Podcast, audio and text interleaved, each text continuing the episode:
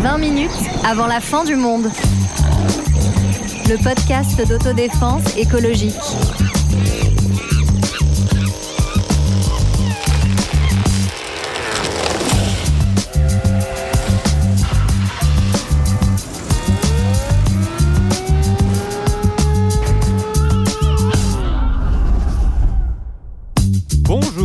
A 20 minutes avant la fin du monde, est-ce que ce n'est pas le moment d'aller le voir justement le monde? De s'emplir les yeux de pyramides, de fleuves sinueux, de paysages légendaires Nourri à la pub, dopé aux images, on se dit que la liste est longue et la vie très courte.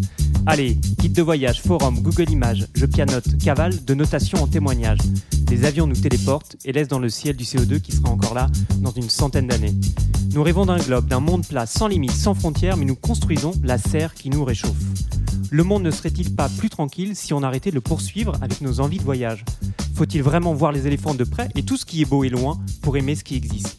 Que cherchons-nous tout là-bas qu'il n'y aurait pas ici? Salut Sarah. Salut Antoine. Salut Sonia. Salut Antoine.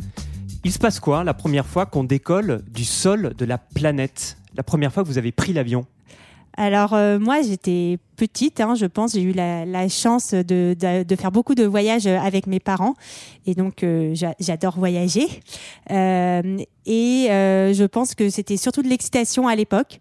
Maintenant, plus de peur maintenant que quand j'étais petite, mais une, une sensation de, bah, une sensation quand même de, de liberté et d'accessibilité du monde, de se dire que on part le matin, on est à Paris et qu'on atterrit le soir, on est à New York, on est en Guadeloupe, on est à l'autre bout du monde.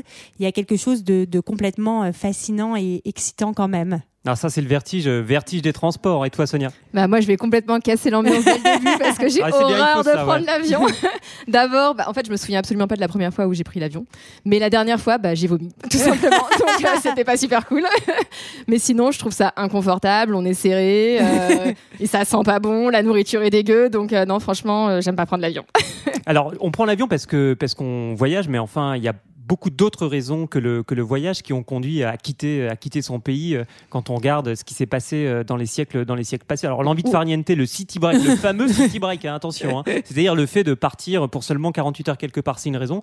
Euh, Il y en a d'autres, on les a un petit Oui. peu Elles sont, elles sont souvent moins sympas Ouais, en général. Hein, euh, enfin, C'est le- la city cassée plus que le city break. Quoi. Ouais, exactement. Ça va être les guerres, les invasions, les conquêtes, euh, fuir la misère. Et puis, euh, il y a bien sûr aussi, ben, comme on parle quand même d'écologie dans ce, dans ce podcast, on fuit aussi euh, à cause de facteurs environnementaux. Et ça, quand même, euh, depuis, euh, depuis toujours, hein, en fait. Effectivement, c'est la tempête, sécheresse, euh, montée, montée des eaux, et ça peut faire euh, qu'empirer. L'ONU prévoit 250 millions de réfugiés climatiques en, 2000, euh, 2050, si rien n'est fait au moins pour essayer d'atténuer les, conséquences des dérèglements climatiques. Aujourd'hui, c'est plutôt le tourisme qui nous, euh, qui nous fait réfléchir dans ce nouvel épisode de 20 minutes avant la fin du monde. Donc il y a plusieurs, euh, plusieurs, types, euh, plusieurs types de tourisme. hein. Alors, tourisme, le voyage initiatique, euh, la performance sportive. Le voyage a, a longtemps été réservé pourtant à une, à une élite. Oui, donc effectivement, les, Nico- les Nicolas Bouvier qui partaient au bout du monde en Fiat Punto pour aller à, à Venise, à Istanbul et en Iran et en Pakistan, au Pakistan, aujourd'hui, il n'y en a plus vraiment. On prend l'avion, comme on l'a dit juste avant, c'est beaucoup plus facile. Et, euh, et encore, euh, on peut aussi voyager dans des grands euh, bateaux qui nous mènent jusqu'au bout du monde, dans des voyages prépayés, préparés, où on choisit plus grand-chose euh, sur place. Oui, Alors- bah, c'est vrai que euh, on peut dire que euh, si à la fin du XVIIe siècle le voyage était réservé à une élite, notamment euh, britannique, qui partait faire euh, le tour, on allait à Paris, on allait dans la campagne française, etc. Euh, peu à peu, euh, avec ben, d'abord le développement du transport ferroviaire, puis euh, le développement aérien, et puis bien sûr les congés payés qui ont permis en fait à un moment à tout le monde de pouvoir prendre des vacances. Pas toujours très loin, hein, parce que congé payé, ça veut pas dire qu'on devient riche et qu'on peut partir très loin, mais ça permet de, de faire un break de temps en temps. Merci Léon Blum. on, a, on a tous ces images pour le coup de voyages non polluants de ces premières personnes qui partaient en congé payé à vélo sur les routes de France. Et là, c'était des bons voyages. Et pourtant aujourd'hui, encore aujourd'hui, euh, un Français sur deux ne, ne, ne partent pas, ne partent pas en vacances. Donc les, les vacances euh, ne signifient pas euh, euh, des voyages. Euh, Bah oui, c'est intéressant, je trouve cette, cette différence en fait entre vacances et voyage. Vacances, ça veut dire que euh, on, on ne travaille pas pendant un temps, mais voyager, on a tout de suite plutôt des, des idées d'ailleurs, de très loin, je trouve, de, de découverte aussi. Finalement, il y a quelque chose quand même que je trouve moi de mon côté positif dans le voyage, c'est aller, aller à la découverte aussi d'autres cultures, de pays étrangers, etc., d'autres cuisines Ouais, moi, la question que je me pose, en réalité, c'est si les gens aiment vraiment partir en voyage. J'ai l'impression qu'il y a un vrai effet de mode à partir en vacances, à prendre l'avion, à suivre ces dictates presque publicitaires euh, qu'on voit dans le métro. Je sais pas si vous avez vu en ce moment, il y a une pub où on voit une fille. C'est même pas une pub de pour une agence de voyage ou pour l'avion. C'est une pub de banque. Donc on voit une jeune femme qui lève le pied pour enjamber quelque chose. Et euh, le, le, titre, la légende à côté, c'est euh, Je me réveille le matin à Milan euh, pour le travail, je vais aller danser à Londres jusqu'au bout de la nuit. Non, mais, ça, c'est. Enfin, moi, je trouve que ce genre de pub, c'est absolument horrible aujourd'hui. Euh, enfin, toutes ces pubs, euh, surtout pour des compagnies aériennes low cost, qui t'expliquent que chaque week-end, tu peux aller le faire dans, dans une ville différente. ça, c'est très dur. Et c'est vrai que, par exemple, même moi, je, je m'interroge. moi, je me sens jamais aussi bien que quand je suis très loin de chez moi, sur une plage avec une petite bière. Est-ce que euh, est-ce que c'est vraiment que moi ou est-ce que c'est une construction sociale parce qu'on m'a appris que le bonheur c'était ça alors que peut-être que le bonheur c'est juste euh, prendre le, le RER e pour aller à une heure de Paris. C'est la même bière à une heure. C'est la même bière à une heure de Paris. À Paris plage tout simplement. et c'est vrai que derrière ça il y a le tourisme de il y a le tourisme de masse dont on parle. C'est un peu. Euh, je trouve qu'il y a moi il y a beaucoup de mépris derrière derrière cette expression. Alors effectivement je pense pas que j'aurais envie de, de m'inscrire sur une croisière géante pour faire le tour des îles des îles de la Méditerranée. C'est pas forcément de ça dont j'ai envie pour me reposer.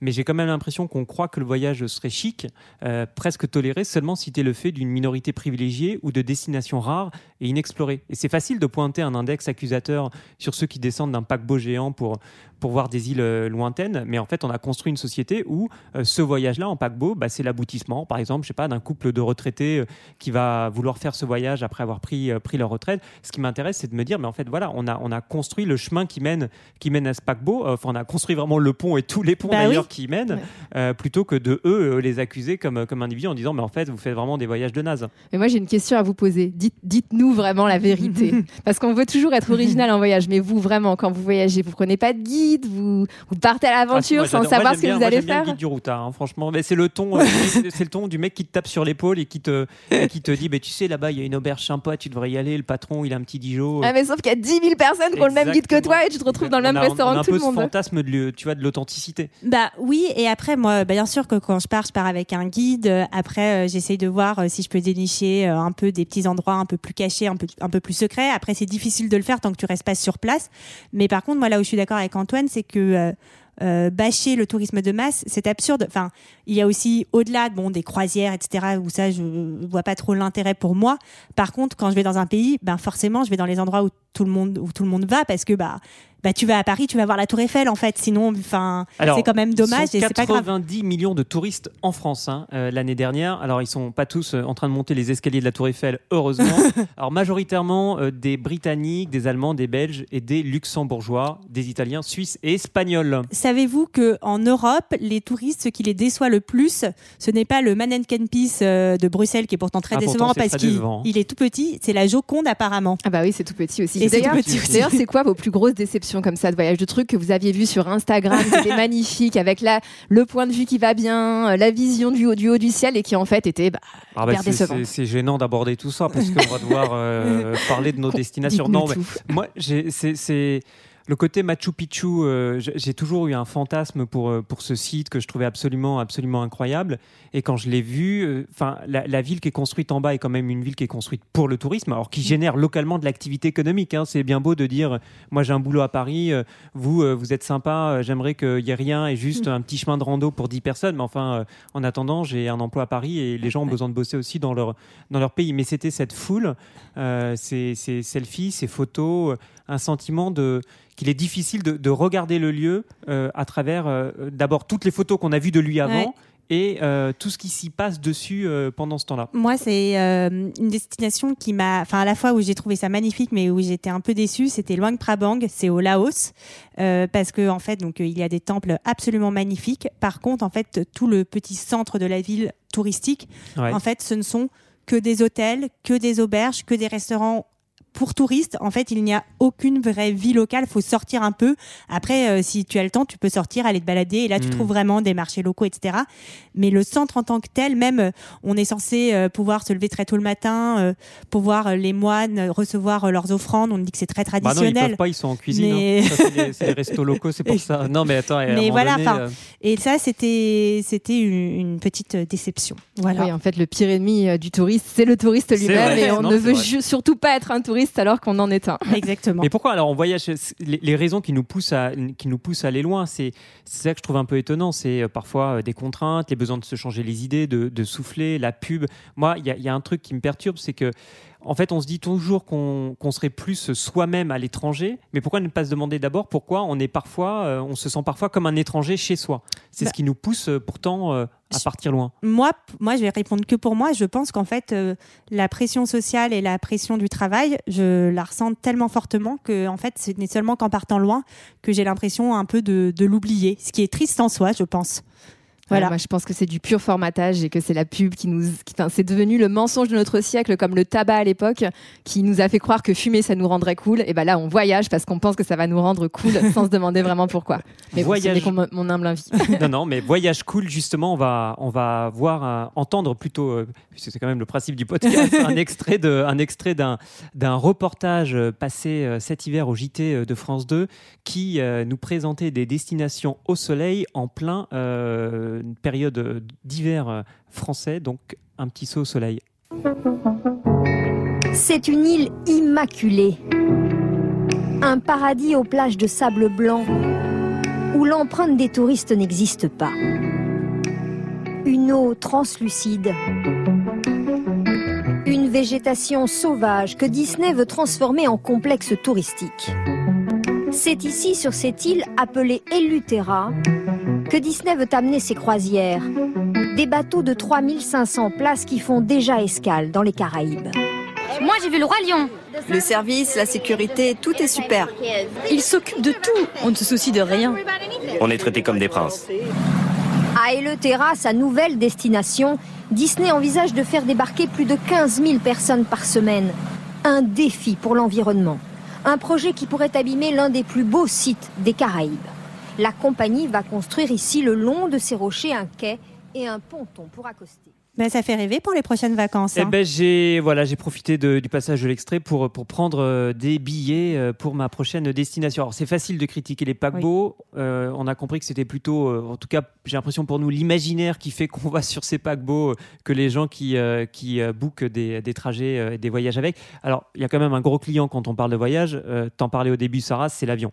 Alors là, on a, je veux dire, au bar de l'accusé, on a l'impression que qu'il Oui. est, qu'il est dedans, quoi. Bah, c'est quand même l'avion, c'est euh, 4,3 milliards de passagers en 2018 sur euh, plus de 1300 compagnies aériennes à travers le monde. Alors quand je dis 84,3 milliards de passagers, c'est pas de personnes différentes. hein. Euh, Une personne peut être passagère euh, plusieurs fois, mais c'est quand même des chiffres énormes. Et surtout, ce qui fait un peu peur avec l'avion, c'est que tous les 15 ans, pour l'instant, le transport aérien voit son nombre de passagers doubler. Donc Ouais, c'est fait, absolument énorme. que C'est c'est pas un chiffre qui est pris euh, tout seul, c'est il y a aussi une tendance. euh, Exactement. On, on prend de plus en plus l'avion. Ouais, moi, j'ai j'ai flippé vraiment quand j'ai voulu calculer mon bilan carbone. Alors, je suis végétarienne, j'essaye de faire attention à pas trop consommer des trucs qui polluent. Et là, j'ai rajouté, tout allait bien, j'avais un super bilan carbone. Et là, tout à coup, j'ai rajouté un voyage. Même pas un énorme voyage. Je crois que c'était un Paris-Naples. Et là, tout de suite, j'avais explosé euh, les quotas. J'étais complètement au-delà de tout. euh. Bah, c'est un- un- une des choses avec l'avion, c'est que si on prend en fait le transport aé- aérien, ça va être seulement 2% des émissions de gaz à effet de serre mondial. Enfin, 2%, c'est quand même déjà pas mal. Euh, mais on va dire euh, ben, que ça va être moins euh, que euh, la voiture, euh, que les poids lourds. Mais en fait, euh, à l'échelle individuelle, faire un aller-retour, alors là, c'était pas très loin, mais surtout long courrier. Enfin, c'est même plus la peine de faire des efforts à côté tellement euh, tu euh, oh, ton bilan carbone devient catastrophique, quoi. Ouais, Et en plus, ce qui est super flippant avec l'avion, euh, au-delà de tout ça, c'est que c'est réservé à une certaine classe sociale. Donc Tout en plus, fait. on pollue pour les autres. Alors c'est la facture climatique des, des hyper riches. Ça veut dire que non content avec certaines activités économiques de saccager le monde pour gagner de la thune, ils le saccagent encore quand ils dépensent l'argent qu'ils ont gagné. Je voulais vous raconter un truc que j'ai vu que je trouve dingue. Donc il y a un nouveau voyage qui commence euh, proposé par une compagnie avec 50 membres de l'élite financière à bord d'un Boeing 757 privatisé. Donc normalement c'est un type d'avion qui peut transporter entre 200 et 289 euh, passagers. Là euh, il y a de la place pour étendre ses jambes et le projet est simple, c'est un tour du monde en 24 jours. Départ de Seattle, attachez vos ceintures, is the captain speaking. Kyoto, les Maldives, les gorilles dans les montagnes rwandaises, Copacabana. Euh, Je m'étends pas trop sur les destinations, enfin fa- façon de parler. Euh, ce qui est dingue, c'est le prix, c'est ça qui me retient, 128 521 euros. C'est parce que j'ai fait une conversion euh, juste avant le, le Brexit. Euh, pour une personne en couple, euh, vous faites euh, x2 si vous partez en amoureux ou plus s'il s'agit d'un week-end entre potes. Bah, et ce qui est marrant, c'est que tu as de l'autre côté de l'échelle euh, Ryanair qui, lui, euh, commence à proposer pour baisser ses coûts. Euh, Il y avait une époque où on parlait même de, de voyager debout ou des choses Ouais, comme je crois ça. c'était une blague. hein. Euh, J'espère. Mais euh, c'est aussi pour ça que ça a augmenté. C'est que même si ça reste l'apanage euh, de gens qui ont de l'argent de prendre l'avion, il y a quand même beaucoup de cost qui se sont développés. Moi, il y a une époque, euh, à 20 ans, j'ai fait un Paris-Madrid, je crois, pour 20 euros, quelque Mm. chose comme ça. Euh, et puis c'est aussi, euh, il faut dire ce que c'est, ce qui est assez intéressant, c'est que les compagnies low cost, il y en a de plus en plus, alors qu'en fait, c'est un des secteurs le- les moins rentables parce qu'il y a une énorme concurrence et euh, la volatilité des cours des matières premières, notamment du pétrole, fait que c'est une activité peu rentable et c'est pour ça que bah, on voit des compagnies qui se cassent la gueule, euh, notamment euh, Aigle Azur ou XL Airways, qui est mon, ma petite anecdote personnelle, Euh, Qu'est-ce qui t'est arrivé avec, euh, avec XL Airways eh ben, j'ai pris un Paris-New York à 150 euros. Ah, Ah, Sarah, je pas. Voilà. savais, je savais. Voilà, je l'avoue. Et XL Airways s'est pété la gueule. Et donc, j'ai j'ai perdu mon billet parce que, en fait, ben, payer. Bah, t'es rentré à la nage. Hein. Ouais, exactement. mais payer 150 euros pour un Paris-New oui, York, c'est pas oui. normal, en fait. Ouais. Il faut, faut le dire. Oui, est-ce que devrait pas être, euh, est-ce qu'il ne devrait pas y avoir des lois qui nous, qui forceraient à payer le vrai coût des choses, qui prendraient en compte le coût carbone? Mais le problème, c'est que là, ça exclurait les, les plus pauvres et qui ne pourraient plus voyager. Donc, comment on fait? Est-ce que vous avez déjà pensé à des lois comme ça qui pourraient réglementer les choses et faire en sorte que le voyage reste quand même accessible aux gens à qui s'appeler, en tout cas, et, euh, et qu'il soit juste socialement? Ben, moi, c'est toujours euh, éventuellement un système de quotas. C'est-à-dire qu'on a le droit de faire un certain nombre de kilomètres en avion euh, par an ou par euh, tous les cinq ans. Et une fois qu'on l'a passé, ben, il faut s'arrêter. A- Et voilà. ouais, de toute façon, il y a plein d'idées qui circulent, le fait que ça peut être des, euh, un voyage annuel autorisé, etc. Après, ce qui va être difficile, c'est aussi euh, la différence entre générations. C'est euh, si des gens aujourd'hui qui ont 40 ou 50 ans portent des lois pour dire désormais il y aura plus qu'un long courrier euh, tous les 5 ans euh, euh, qui, est, qui est proposé.